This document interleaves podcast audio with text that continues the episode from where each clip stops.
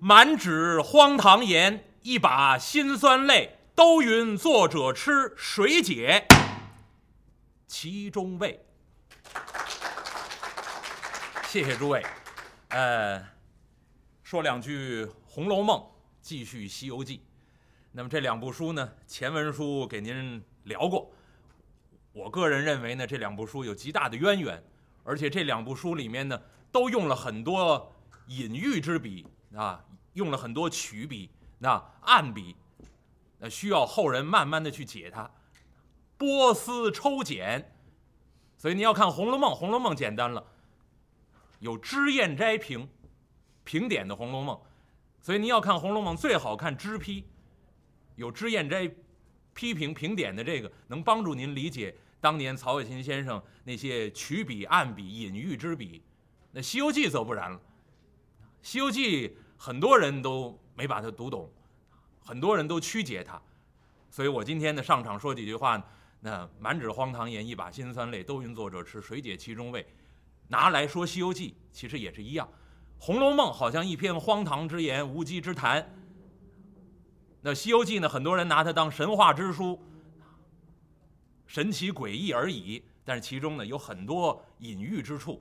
像上回书给您说的，上礼拜天给您说这一段书，您要看《西游记》原文，原文的回目上面点出八个字。上礼拜给您说，这八个字非常重要。这八个字是什么呢？彻悟菩提，断魔归本。我把这八个字搁到这个回目里面，我自己编的这个回目里面，我也没舍弃这八个字。啊，结果搁到给小编的，小编说这这看不懂，啊，那他最好编一个最通俗易懂的一点回目，大概比较合适。那那就让他去编去了。所以以后呢，我就把这编回目的事儿就放弃了。啊，但是呢，这八个字绝对不能省略。您要看古人评点，说这八个字“彻悟菩提，断魔归本”为此一回之大棺木，而且整个一部书很重要的一个棺木就在这八个字上。上礼拜您要听了这故事，您就知道了“彻悟菩提”，孙悟空十年学艺下山回来，断魔归本，一刀将水脏洞这个妖魔。不管他《西游记》里面原文写混世魔王也好，或者给他随便编一个什么魔王都行。但是您要记住，他最重要的就是水脏洞，再加一个魔叫脏魔。孙悟空这一刀把这脏魔砍死，断魔归本，把原本被裸来的这三五十名小猴带回水帘洞中，回到一起来。看似这么一个故事，其实大预言，预言的这个棺木。就在题目里面，就在这回目里面，彻悟菩提，断魔归本。整个一部《西游记》，不过也写的就是这八个字。魔是什么呢？您要看鄙人说《西游记》以前一再跟诸位说，中国很多汉字词汇都来自于梵文的翻译，魔照样是梵文翻译过来的。据说现在这个魔呀，按照梵文拿英文拼出来呀，跟咱们现在这小区这名字差不了多少。啊，鄙人说书成书馆所在这个高档社区叫 MoMA，很多人问您在哪儿说书呢？我说 MoMA，然后那个朋友问 MoMA 哪俩字呢？我说 M O M A 呀，哦，人家是才反应过来，哦，这是英文呢。我说对对对，这是这是一个高档社区，您去您去那儿找找就知道了。那这个您走到那个东二环边上一看到一奇怪的楼，啊，就看见这个了。那这 MoMA，我说这个魔现在梵文呢，拿这个呃。英文字母拼音拼出来什么呢？M A R A，啊，所以当初音译过来就是魔，而且当初翻译这个这个字的时候呢，直接按照音来翻译就是魔。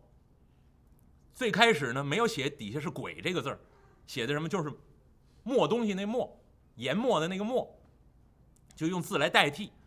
所以这个字如果按照意思翻译过来，什么意思呢？扰乱。障碍、干扰，谓之魔。所以您说这魔真的是青面獠牙、凝眉立目、龇着牙咧着嘴、凶神恶煞一般那个样子才叫魔吗？不是。你要明白范文里面的原意，其实就是干扰、扰乱、障碍。所有扰乱修行的这些障碍，都谓之魔。所以你要看整个《西游记》写的，不过就是如此。降妖捉怪，不就是断那个魔吗？去掉那些干扰，去掉那些扰乱，去掉那些障碍，最后觉悟成佛。所以整个《西游记》不过就是上回书这八个字：彻悟菩提，断魔归本。但是道理很容易明白，真正修行起来就不容易了。所以这一路之上要有很多很多的磨难。那么孙悟空现在回到水帘洞花果山，而且呢，把自己手下这些猴子猴孙召集在一处，登记造册。上礼拜给您说了，四万七千余名小猴，这是一个势力很壮大的队伍。而且孙悟空呢，到傲来国将人家国库之中一库兵刃全部弄来。分发给这四万七千余名猴子猴孙，这一下就不是猴子猴孙了，这是猴兵猴将啊！每个人手里面都有一样兵刃，刀枪剑戟斧钺钩叉，躺连槊棒鞭锏锤抓，带钩的带刺儿的，带尖的带刃的，带锁链的，扔得出去收得回来的，各种各样的兵刃往下这么一分发，孙悟空再一看高兴了，这才明白一个道理：要想翻身呢。得有兵刃，大猴和小猴一起革命路上走，这手里有兵刃了，什么也不怕了。带着这些猴子猴孙这一操练，又召集来七十二洞妖王，都尊奉孙悟空为尊。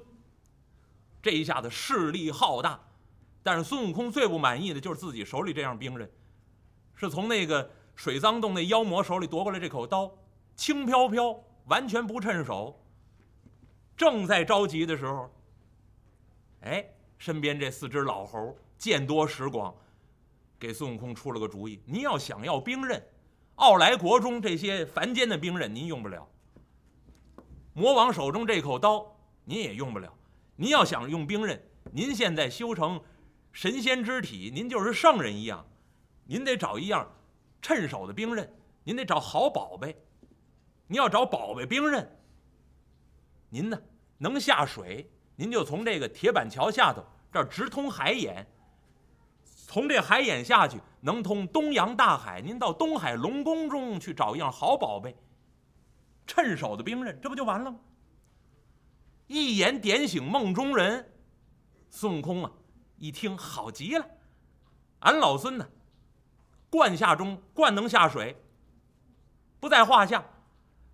这帮猴子一直把孙悟空送到铁板桥旁，孙悟空站在铁板桥头，低头一看，哗，两股水啊，在这铁板桥下头拧成一个漩涡一样，哗。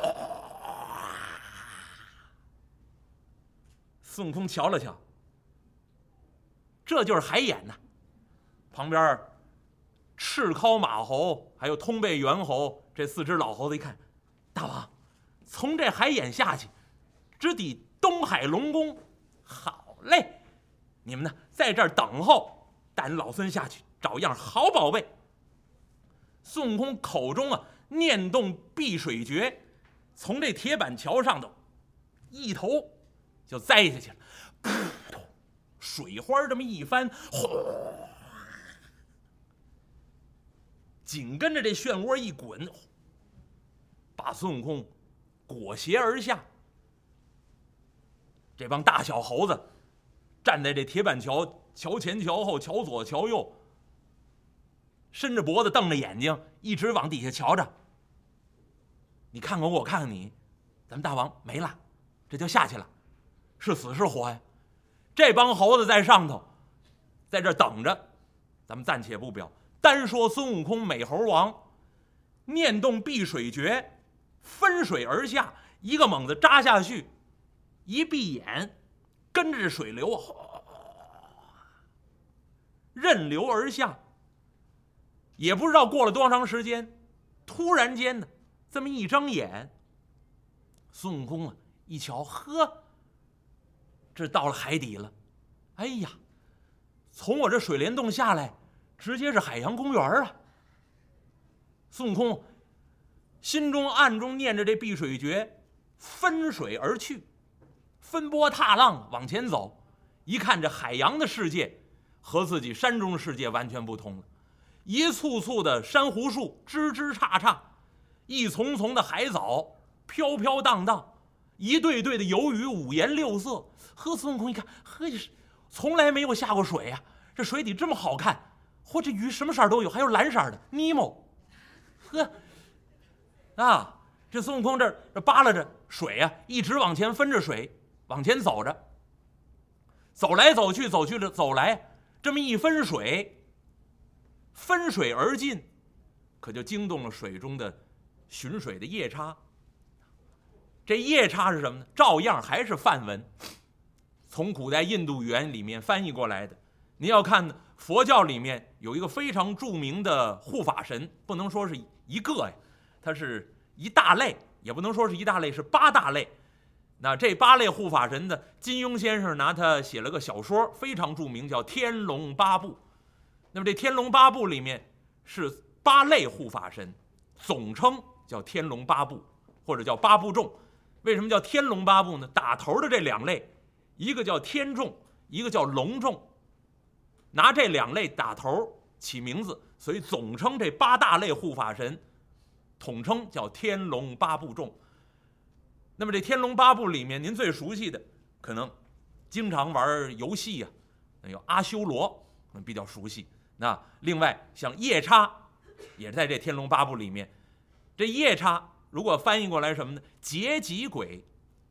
前文书可能也提到过这个，就是行动非常迅速的这种鬼族。劫吉鬼谓之夜叉。另外还有一种类似的名称，那叫暴恶鬼，也跟这夜叉的名字差不多，叫罗刹。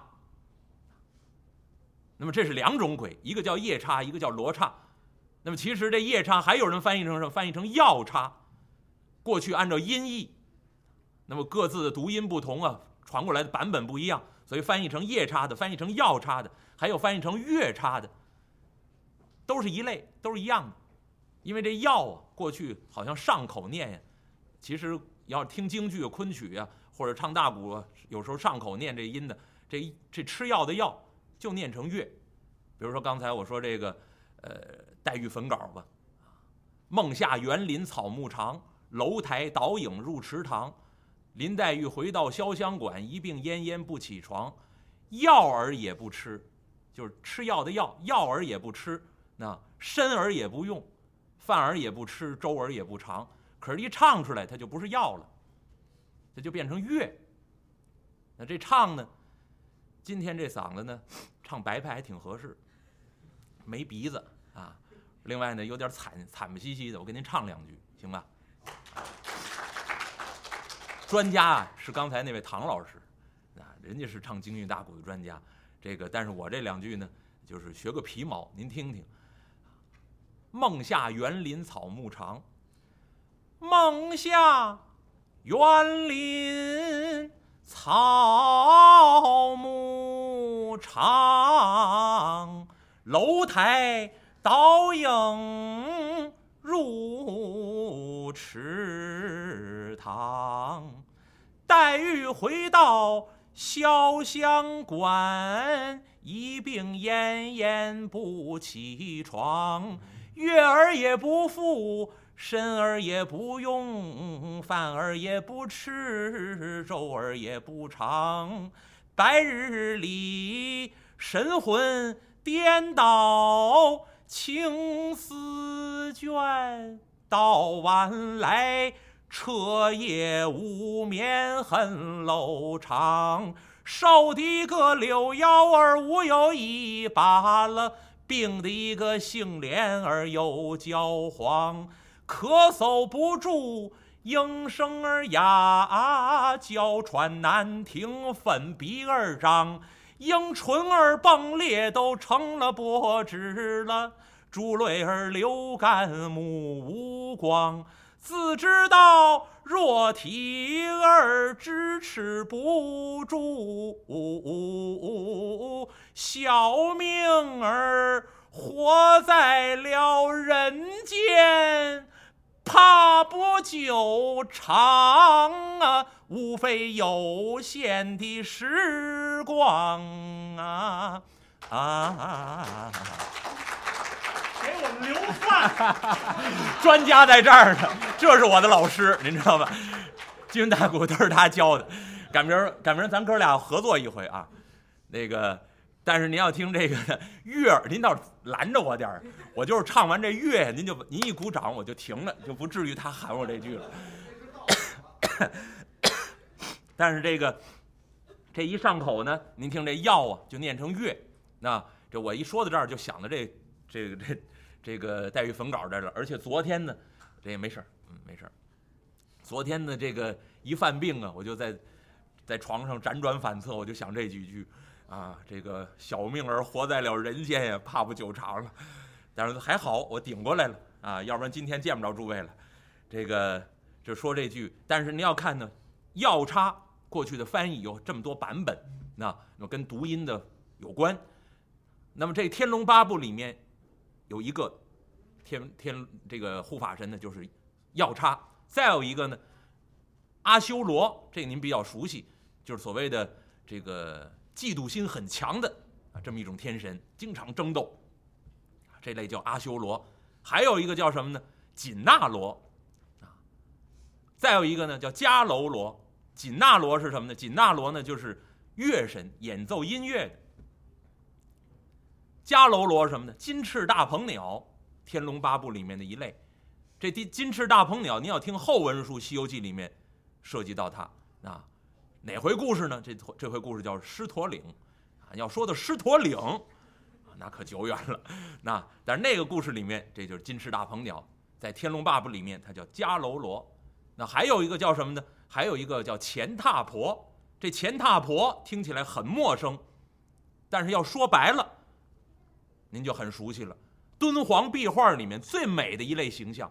就是钱踏婆谓之飞天，所以说飞天，您就能想象出来了。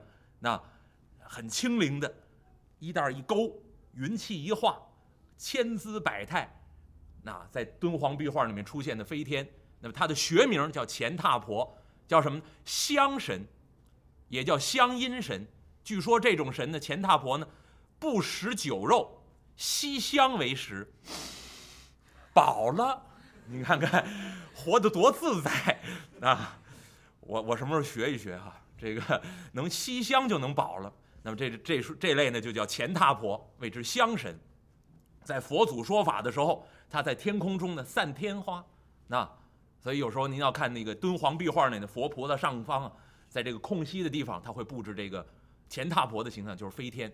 那有人说这个飞天呢是中国的小天使。或者说东方的小天使，这我是特别的腻味这种说法。我以前就跟观众说，我也跟自己的学生说，鄙人特别腻这种腻味这种说法。那天我给学生讲课，我说到这个，呃，徐渭，明代的大画家徐渭，徐文长，姓徐名渭，字文长，号叫青藤道士，啊，青藤道人。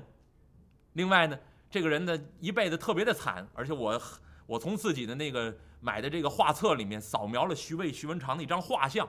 很难在网上找到这张画像。这张画像画的特惨，一副囧相。